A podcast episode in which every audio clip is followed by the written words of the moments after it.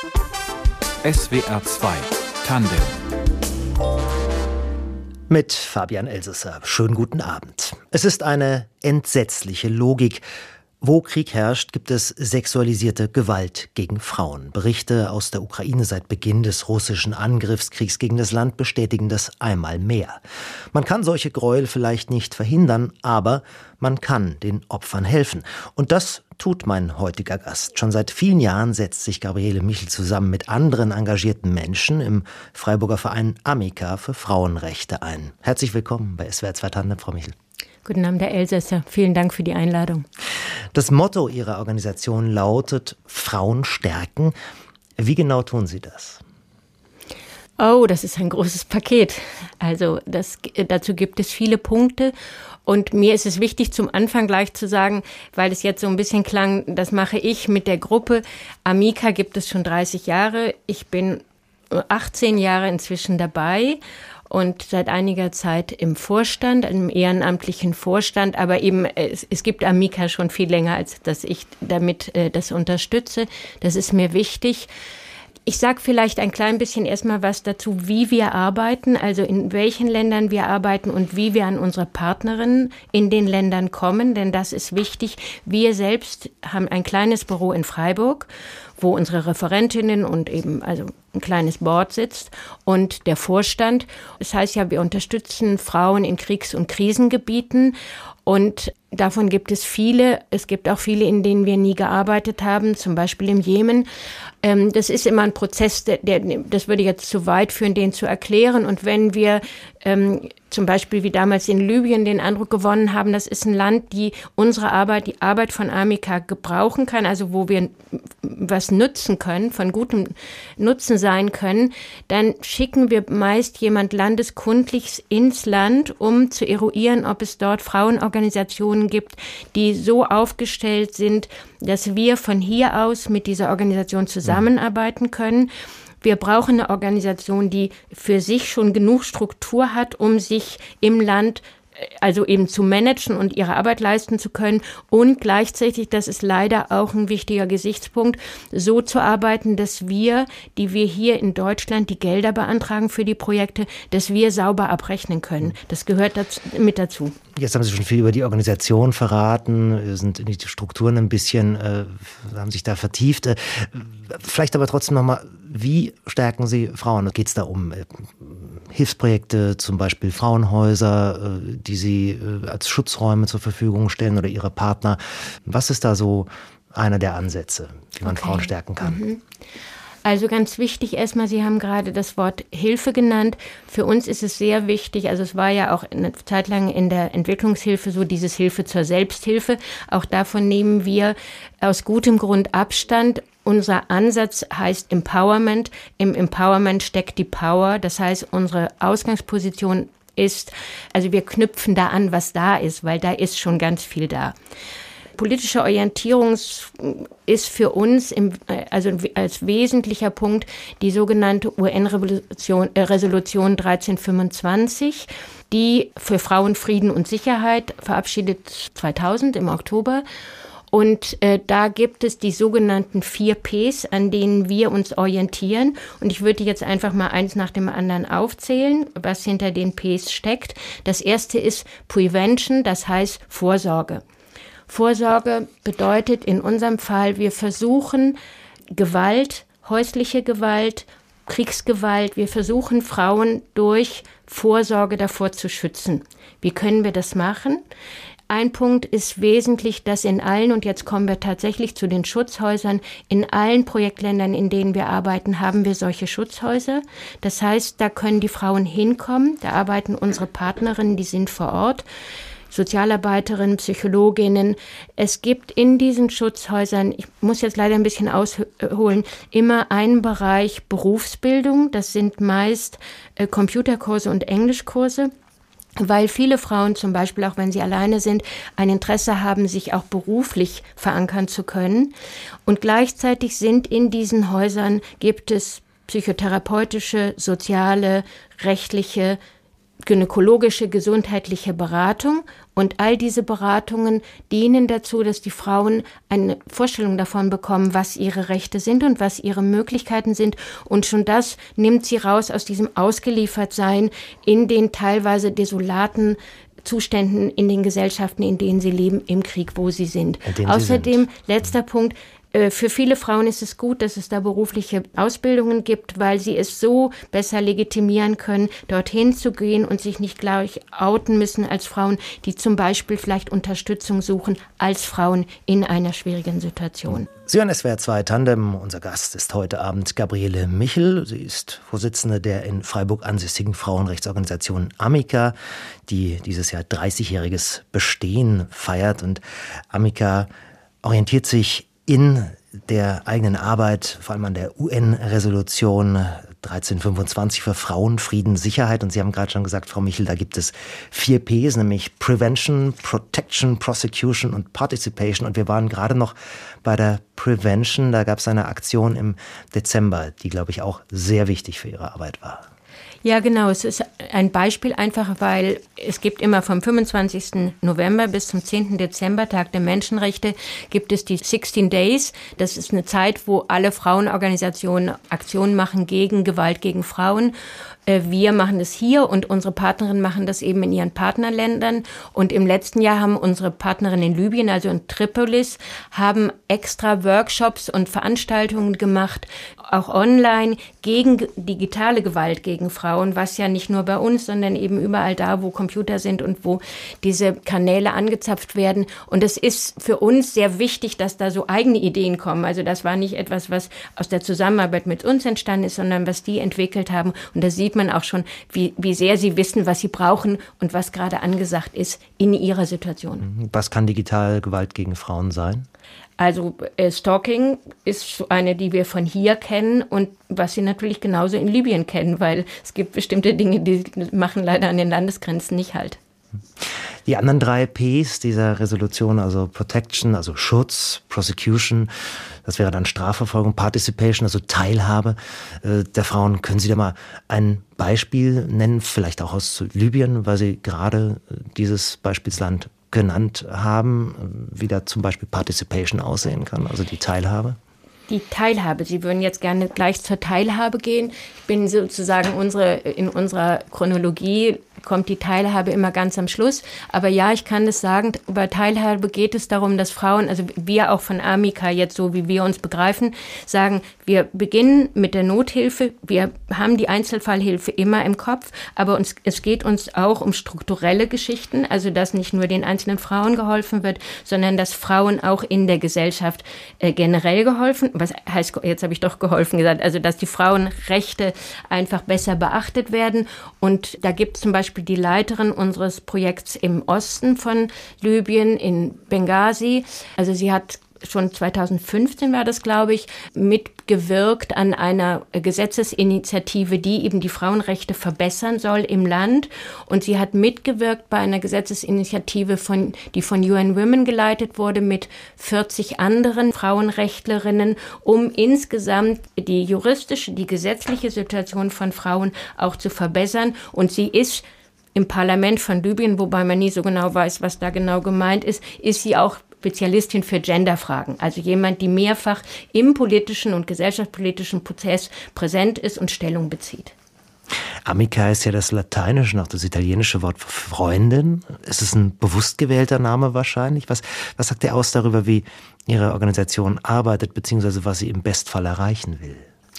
Also ja, wir arbeiten auf Augenhöhe. Das ist schon, glaube ich, im Anfang klar geworden. Und äh, wir arbeiten nicht nur auf Augenhöhe, was das inhaltliche oder das politische Engagement angeht, sondern es gibt auch tatsächlich eine starke Verbundenheit.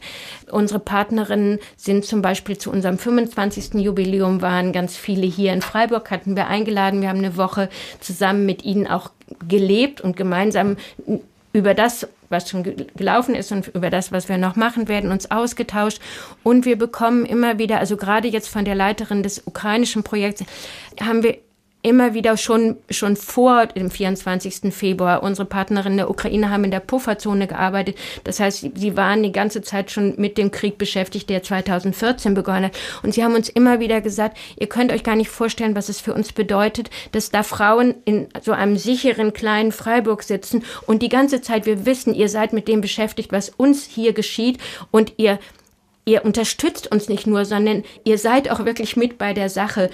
Und für mich umgekehrt, muss ich sagen, seit ich bei Amica bin, fühle ich mich auch unglaublich motiviert und gestärkt durch ich will gar nicht sagen durch die Dankbarkeit, durch die Möglichkeit, dass ich mit diesen unglaublich engagierten, mutigen Partnerinnen zusammen in Ländern wie Libyen im Bürgerkrieg oder jetzt in der Ukraine, dass ich nicht so außen vor bin, nicht auf diese Hilflosigkeit verwiesen bin, sondern durch diese Beziehung, die eine freundschaftliche ist, da mit hineinwirken kann. Was hat Sie denn dazu bewegt, sich bei Amica zu engagieren? Gab es da so einen konkreten, konkreten Ausleser, etwas, was Sie in Nachrichten gesehen oder in der Zeitung gelesen haben? Ich, es gab einen konkreten Auslöser, ja. Ich habe ähm, lange bei Amnesty gearbeitet, als Studentin, als Jugendliche und hatte dann die sogenannte Kinderpause, wo dann nicht so viel ging. Und ich wusste, als die Kinder dann, als, es, als ich sah, das geht wieder, wusste ich, ich will gesellschaftspolitisch auf jeden Fall wieder was machen und ich möchte nicht mehr zur Amnesty zurück. Und dann hatte ich zufällig, ich arbeite auch so auf kleinem Level als Journalistin und hatte eine Fotoausstellung besprochen, die in Freiburg gezeigt wurde. Und zwar waren den Frauen von Srebrenica, die hatten Kameras bekommen und die Bilder wurden in Freiburg ausgestellt. Und die hatte ich für die Badische Zeitung besprochen. Und während ich da durchging und das las, wusste ich, okay, jetzt weiß ich, wo ich hingehe. Und so ist, bin ich bei Amica. Srebrenica, das Stichwort, das war ja, es hat 1993 äh, in einem der Jugoslawienkriege, also im Bosnienkrieg, hat es angefangen mit, mit Amica. Äh, wie genau, wie äh, waren diese Anfänge mit dieser Hilfe für Bosnien?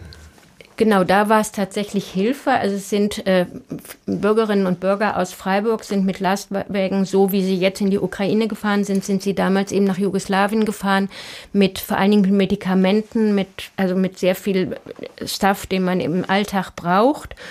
Und dann war ja sehr schnell klar, was immer so ist, wenn der Krieg zu Ende ist, beginnt ja eine andere Form von, von Elend und Aufräumarbeit. Und gerade beim bosnischen Krieg war ja klar, der ist noch lange nicht zu Ende, auch wenn jetzt die Waffen, wie es dann immer heißt, schweigen.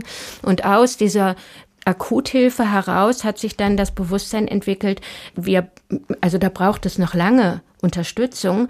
Und es war ja damals schon klar, was insbesondere die Frauen in diesem Krieg erlebt haben, erlitten haben, muss man in dem Falle wirklich sagen. Und aus diesem Gedanken heraus hat sich dann Amica langsam entwickelt.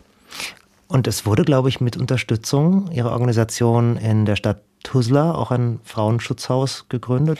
Das war unser erstes Schutzhaus. Ich genau. habe ja vorhin gesagt, ja. das ist sozusagen immer das ist der Kern. Das, ne? Der Kern, also das Schutzhaus in Tuzla war unser erstes und, und das, weil sich das eben auch so bewährt hat, weil also erstens ist es ein Versammlungsort, wo dann eben diese ganzen Beratungen stattfinden können.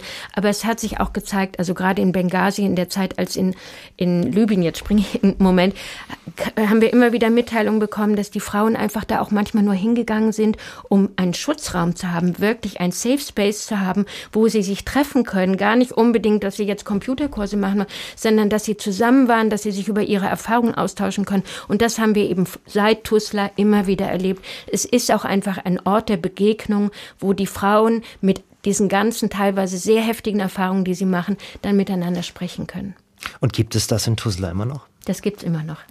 Und Sie sagten ja gerade schon, also der Name Amica kommt nicht von ungefähr. Es geht um Augenhöhe. Es geht auch eben um Menschlichkeit, die man in beide Richtungen spürt. Sind denn dadurch auch deutsch-bosnische Freundschaften entstanden, die vielleicht immer noch bis heute bestehen?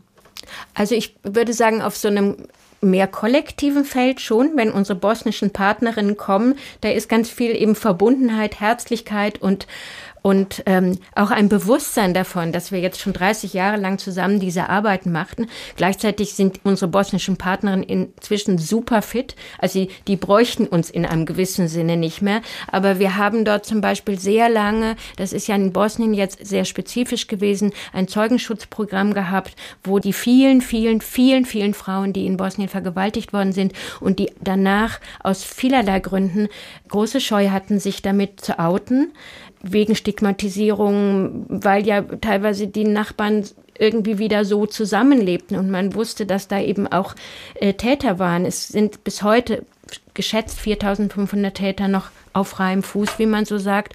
Und ähm, deshalb haben wir, also unter anderem, wir haben auch berufsbildende Maßnahmen, aber vor allem dieses Zeugenschutzprogramm sehr lange gemacht, um Frauen zu ermutigen, dass sie sich in die Öffentlichkeit wagen mit dem, was passiert ist.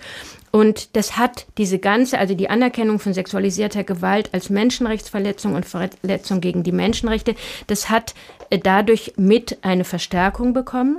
Und heute ist es so, dass das den in der Ukraine ganz sichtbar ist. Da sind ja sofort die Dokumentationen und die Bestrebungen haben angefangen, wo auch unsere Partnerinnen involviert sind. Und wir jetzt schon gesagt haben, sobald die Situation das zulässt, werden wir die bosnischen und die ukrainischen Partnerinnen zusammenbringen, denn dann können die ukrainischen Partnerinnen von den 30 Jahre Erfahrung sozusagen, also leidvolle Erfahrung, aber wichtige Erfahrung, können sie davon nutznießen oder sie können sich einfach austauschen. Es geht in Ihrer Arbeit, in der Arbeit von Amica darum, Frauen, die schlimme Dinge erlebt haben, zu helfen. Also gegründet wurde das damals, wurde dieser Verein damals als Reaktion auf Gewalt gegen Frauen im Bosnienkrieg. Man kann, glaube ich, wirklich sagen, sexuelle Gewalt wird als Kriegswaffe, also gegen Frauen wird als Kriegswaffe eingesetzt. Das kann man, glaube ich, schon so sagen. Aber warum ist das so? Also, Körper der Frauen wird in solchen Situationen kann man sagen, wie ein Schlachtfeld benutzt. Es geht bei sexualisierter Kriegsgewalt, wir sprechen von sexualisiert, weil es eigentlich nicht um Sexualität geht, sondern die Gewalt im um Vordergrund. Macht. Es geht ja. um Macht und Gewalt. Und äh, sie wird gewählt ganz oft, um die Gesell also um die Männer zu demütigen, zu denen diese Frauen gehören, und um die die Gesellschaften an sich zu destabilisieren. Und es geht auch, wie Sie sagen, darum, die eigen, sich der eigenen Macht zu vergewissern. Wir sehen das ja jetzt auch im Ukraine-Krieg. Je instabiler die Situation militärisch ist, desto brutaler und eben auch desto mehr sexualisierte Gewalt geschieht, damit das quasi wie kompensiert wird. Sie haben jetzt schon ein Beispiel genannt, also einen ganz zentralen Punkt Ihrer Arbeit, nämlich die Einrichtung von Frauenhäusern als sichere Räume, Safe Spaces, wie man das heutzutage nennt. Was können Sie noch tun, um den Opfern sexualisierter Gewalt zu helfen? Oder beziehungsweise was tun Sie noch? Ja, also ich hatte ja gerade erwähnt, den Zeuginnenschutz, wenn Frauen sich entscheiden, dass sie vor Gericht gehen wollen, was sehr wichtig ist, damit das eben auch bestraft wird, weil wenn es gar nicht bestraft wird, dann bekommen die Männer irgendwie das Gefühl, das geht schon irgendwie okay, also es hat keine Konsequenzen.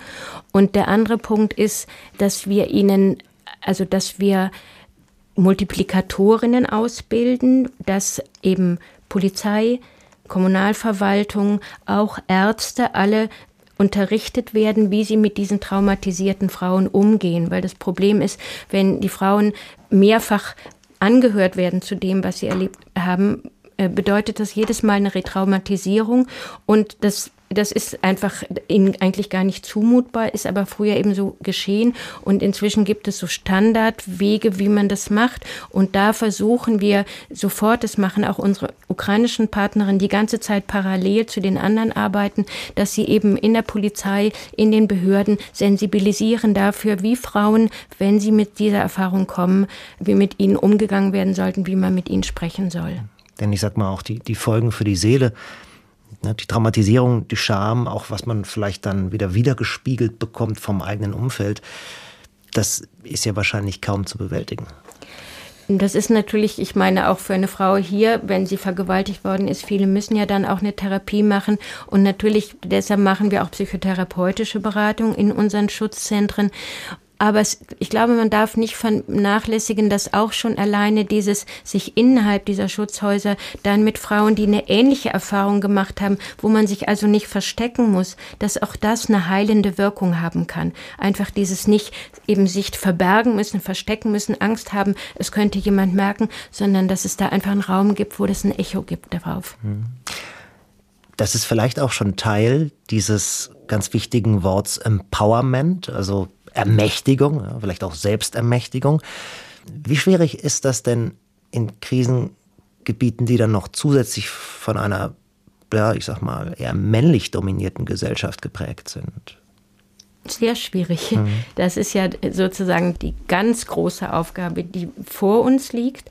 Also wir sehen auch unsere Arbeit immer in dem Zusammenhang, dass die Veränderungen, die es bedarf, damit Frauen wirklich gleichberechtigt sind. Das heißt ja nicht, Frauen wollen die gleichen Rechte wie Männer, sondern wir wollen, also es braucht gleiche Rechte. Das heißt, die, die männlichen Strukturen müssen transformiert werden, damit es so etwas wie Gleichberechtigung geben kann. Und solange ähm, in, in, und das ist ja in allen patriarchalen Gesellschaften so auch bei uns, solange es diese subtile oder auch nicht so subtile Diskriminierung von Frauen und Benachteiligung von Frauen gibt, ähm, solange müssen wir daran auch arbeiten. Deshalb immer Einzelfall und Struktur. Also wenn ein Krieg vorbei ist oder eine aktuelle Krisensituation, dann beenden sie die Unterstützung ja nicht. Ne? Sie bleiben im Grunde durch ihre Partner vor Ort dann auch weiter aktiv. Genau, das ist ein ganz wesentlicher Gesichtspunkt, weil eben viele Hilfskonzepte ja, wenn die, die schlimmste Not vorbei ist, sozusagen dann äh, wieder äh, ab äh, sich zurückziehen. Und das genau machen wir nicht. Und es ist auch so, das können wir jetzt schon sehen in unserer Zusammenarbeit mit unseren ukrainischen Partnerinnen. Da haben wir ja sozusagen die ganze Entwicklung gehabt. Also erst die Zeit von 2017, 2018, wo sie da in der Pufferzone gearbeitet haben, dann der Krieg. Sie waren in Mariupol, also da, wo es am allerschlimmsten war. Sie haben jetzt zwei neue Zentren aufgebaut, wo sie die Arbeit sofort wieder aufgenommen haben, auch die berufsbildenden Maßnahmen, wo sie auch ein Extrahaus eingerichtet haben für geflüchtete Frauen, die nicht anders unterkommen.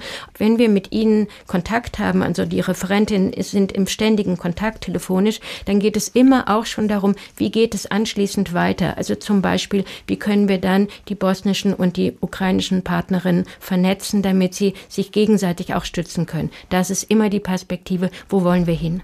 Mein Gast ist heute Gabriele Michel aus Freiburg die seit rund 13 Jahren Vorstandsfrau der Frauenrechtsorganisation Amica ist, die für ihr Engagement unter anderem auch mit dem Bundesverdienstkreuz ausgezeichnet wurde. Ja, Sie haben bereits im Studium angefangen, sich für Amnesty zu engagieren. Da reden wir dann wahrscheinlich von den 70er äh, Jahren.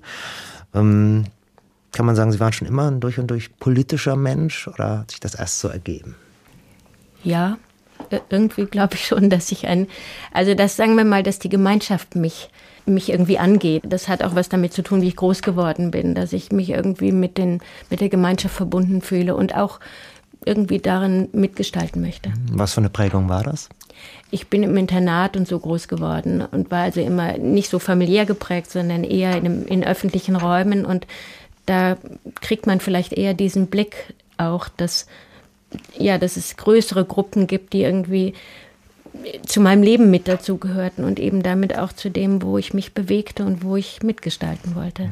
Jetzt hört man ja auch schlimme Geschichten aus Internaten, dass es den Leuten da auch nicht gut geht, dass da Leute untergehen. Also wie, wie ging es Ihnen da? Konnten Sie dann, waren Sie eher so die Klassensprecherin? Also ich meine, Sie sind ja ein sehr offener Mensch, wie ich Sie jetzt so in den vergangenen 20, 30 Minuten kennengelernt habe. Auch jemand, der gerne sag ich mal, sich mitteilt und auch mitteilen möchte und auch was anpacken möchte, habe ich den Eindruck. Wie, wie ging es Ihnen damals? Also ich muss dazu sagen, ich war in einem Klosterinternat. Mhm. Das war in einem gewissen Sinne schon also rigide. Äh, es war rigide, aber es war natürlich auch wirklich ein geschützter Raum. Also all das, was jetzt mit den Missbrauchsgeschichten hochkommt, das hat, hat bei uns nicht wirklich nicht so eine Rolle gespielt. Ist vielleicht auch 60er Jahre. Also anyways, ich weiß es nicht. Für mich persönlich war das sicher eine zwiespältige, aber eine gute Erfahrung, weil Sie haben schon recht. Irgendwie habe ich nicht nur das, ich habe auch gelernt, meinen Ort auch in einer größeren Gruppe zu finden und mich da irgendwie, ja, meinen mein Platz zu finden und da auch agieren zu können. Mhm. Genau. Sie stammen aus Köln, Sie haben aber dann in Freiburg studiert, kleinere Stadt zwar, aber hat zumindest so den Ruf, linker, offener, vielleicht auch engagierter. War das damals so? Also es ist nicht der Grund, warum ich, warum ich dort geblieben bin. Ich habe dann einfach nach dem Studium gleich einen Job gefunden und dann ist es so, wie, wie es manchmal ist. Aber ja, sie hat diesen Anteil. Sie hat auch einen ganz anderen Anteil, aber dieser grüne, engagierte, junge Anteil, den, der ist schon da, ja. Mhm. Und da waren Sie immer mit dabei? Ja, da wäre ich dann irgendwann, glaube ich, immer mit dabei. Mhm.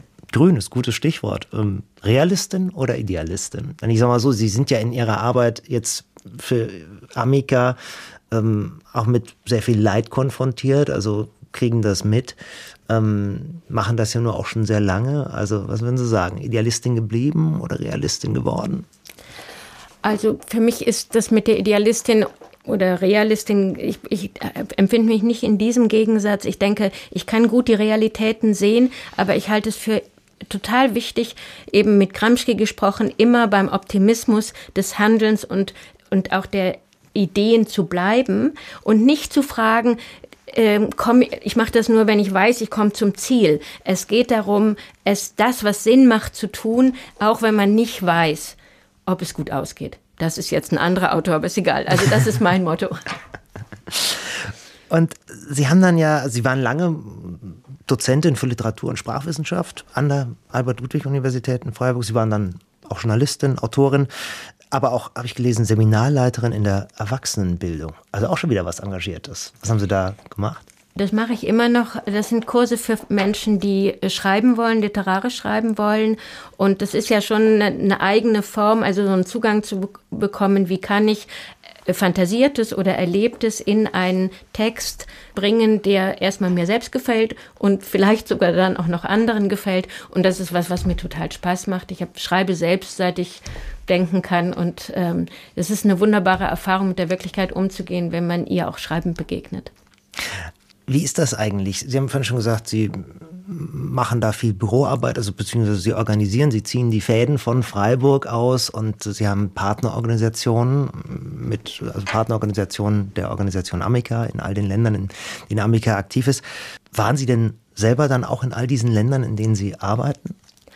Also das geht ja gar nicht. Ja. Ähm, also zum Beispiel nach Libyen kommt man nicht mehr rein. Ich muss dazu zweierlei sagen. Also unser und die Referentinnen, die treffen sich regelmäßig mit den Partnerinnen, aber zum Beispiel in Libyen, nach Libyen kann man nicht. In die Ukraine, in Ukraine fährt Natürlich. man im Augenblick auch nicht. Aber nicht, da haben wir uns in Polen, also unser, unsere Geschäftsführerin und die Referentin hat sich in Polen getroffen und ich bin tatsächlich, das gehört zu meinen wesentlichen, also prägenden ähm, Amica-Erfahrungen. Ich war 2013 in Libyen Libyen, kurz bevor das geschlossen wurde. Und das hat mich sehr, sehr, sehr beeindruckt, äh, zu sehen, in welcher Situation unsere Partnerinnen dort, das war eben quasi kurz bevor das Land schloss und dann auch das Bürgerkrieg gab, wie viel, wie viel Mut, wie viel Durchhalte, wie viel Selbstlosigkeit und auch wirklich eigene Gefährdung in sie, diese Frauen in, in Kauf nehmen. Das hat mich sehr beeindruckt, weil ich wusste, ich kann nach zehn Tagen wieder raus, aber die nicht. Und ähm, also unsere Referentinnen, zum Beispiel in Bosnien sind, sie, sind wir relativ oft, in Libyen jetzt eben gar nicht mehr. Ukraine ist auch ein relativ, also da waren wir vor dem Krieg auch. Und im Libanon, da kann man ja rein und da ist auch die Referentin immer wieder. Also das hängt sehr von der akuten Situation in dem jeweiligen Land zusammen. SWR 2 Tandem heute mit Gabriele Michel. Sie ist Vorsitzende der Freiburger Frauenrechtsorganisation Amica, die sich für Mädchen und Frauen in Krisen- und Kriegsgebieten einsetzt. Aktuell zum Beispiel im Libanon, in Syrien, auch in der Ukraine. Dort sind ihre Partner aber schon viel früher aktiv geworden, nach der Annexion der Krim durch Russland und den Kämpfen pro-russischer Separatisten im Donbass. Äh, wie sehr waren denn Frauen und Mädchen schon vor dem jetzigen Krieg betroffen? Frau? Sie waren stark betroffen, sonst hätten wir wahrscheinlich dieses Projekt gar nicht äh, schon früher mit unseren Partnerinnen begonnen. Und unsere Partnerinnen haben auch damals schon gearbeitet. Also wir sind quasi, wir haben sie gefunden als eine Organisation, die da schon tätig war. Und zwar genau in der Pufferzone, also da, wo es immer wieder zu Kämpfen kam. Und die Frauen haben vor allen Dingen an den, an den Checkpoints immer wieder sexualisierte Gewalt bekommen, äh, erfahren, weil sie dann eben, also was weiß ich, um ihre Kinder durch den Checkpoint zu finden, äh, zu bekommen, wurden dann eben entsprechende Gegenleistungen in Anführungsstrichen von ihnen erwartet, sodass da die ganze Zeit das Thema schon für die Frauen eine, eine hohe Bedrohung war. Können denn Ihre Partnerorganisationen in der Ukraine derzeit überhaupt noch arbeiten? Oh ja. Ich bewundere sie. Sie waren, wie gesagt, sie sind sehr lange in Mariupol geblieben, mhm, vor allen Dingen die Leiterin. Ja. Mhm. Dann hat sie sich, also ist sie kurz evakuiert worden nach Polen, war aber sofort schon wieder zurück. Und sie haben zwei neue Zentren aufgebaut im Nordwesten von Mariupol, mhm. also grob gesagt in Dnipro und in Ivano-Frankivs. Und sie haben dort tatsächlich das, also das ganze Programm sozusagen, also das, was die Frauen kennen, ähm, dass sie Beratung bekommen, dass sie vor allen Dingen auch psychologische Beratung bekommen, dass sie aber auch wieder neue Nähmaschinen gekauft haben, damit sie wieder, äh, also da, dort ähm, haben sie sich vor allen Dingen über das Nähen professionalisiert, dass da wieder so eine Form von Selbstermächtigung, Selbsterfahrung, der Selbstwirksamkeit auch wieder stattfinden kann. Und gleichzeitig haben sie die Augen überall. Also sie haben zum Beispiel jetzt in, wie heißt es, Bachtum, glaube ich, da sind die, ähm, gab es keine Medikamente und keine Lebensmittel mehr. Und dann haben unsere Partnerinnen sich auch da eben mit anderen zusammengetan und sind dorthin und haben dort ähm, geholfen. Also sie helfen, wo immer sie können. Ich weiß gar nicht, woher sie die Kraft nehmen. Wie nahe geht Ihnen eigentlich sowas? Ich meine, natürlich, man merkt, dass Sie Sie sind da sehr engagiert, aber ich könnte mir vorstellen, mir wäre es vielleicht einfach manchmal zu viel, mich mit diesem Leid weiter zu beschäftigen. Ja, das ist, glaube ich, so eine, ähm, also es gibt so, das sind nicht die Sufis, aber es kommt auch aus dieser Welt, die sagt, ähm, indem ich mich für andere äh, ähm, engagiere oder mit für andere auch zuständig fühle, hat das auch eine heilende Kraft, die zu mir zurück wirkt. Also den anderen zu heilen, heilt mich auch selbst. Und das ist eine, eine Überzeugung, aber auch eine Erfahrung von mir. Und daraus leb, lebe ich, weil es eben, ich habe ja vorhin schon gesagt, ja. es nimmt mir das, es nimmt uns allen das Gefühl der Ohnmacht, weil Ohnmacht ist ein scheußliches Gefühl. Und ist das der Grund, warum Sie auch bei Klimaschutzprojekten sich so engagieren, wie Sie Absolut. mir vorhin erzählt haben? Also Sie sind zum Beispiel beim lokalen Klimabürgerinnenrat? Ja, das ist ähm, tatsächlich, das ist, ich bin ja schon älter und das hat mich sehr bestürzt, als ich irgendwann begriff, wie viele Jahre ich geschlafen habe, sozusagen klimapolitisch gesehen. Und dann haben wir diesen Klimabürgerrat äh, in den letzten zwei Jahren in Freiburg und in den Umlandgemeinden organisiert und durchgeführt. Und ich muss sagen, das hat mir unglaublich geholfen in dieser ganzen Klimamisere, weil das, was wir uns erhofft haben, hat stattgefunden. Die Leute, die, das sind ja zufällig gewählte Bürger, die in diesen Klimabürgerinnenrat gekommen sind, die haben unglaublich sich engagiert. Also ich hätte das nicht für Möglichkeiten. Und die sind jetzt sozusagen, ähm, wie nennt man das, also Multiplikatoren geworden, Multiplikatorinnen, die gehen in ihre Gemeinde, die machen jetzt in ihren Gemeinden und in ihren Bekanntenkreisen, sorgen die, dass sie all das, die haben an fünf Samstagen 25 Vorträge gehört. Die haben sich wirklich etwas zugemutet, haben diese 48 Empfehlungen formuliert und gehen jetzt mit dem, was sie wissen und was sie sich überlegt haben, was sie zusammen entschieden haben, gehen sie in die Welt. Und das ist einfach eine gute Erfahrung. Es funktioniert. Ich wünsche Ihnen weiterhin viel Energie für alles, was Sie tun und herzlichen Dank, dass Sie bei uns waren, Gabriele Michel. Ich danke Ihnen für das Gespräch. Wer die Aktivitäten von Amica unterstützen möchte, findet weiterführende Informationen auf der Internetseite www.amica-ev.org. Das war SWR 2 Tandem. Ich bin Fabian Elsesser. Schönen Abend noch.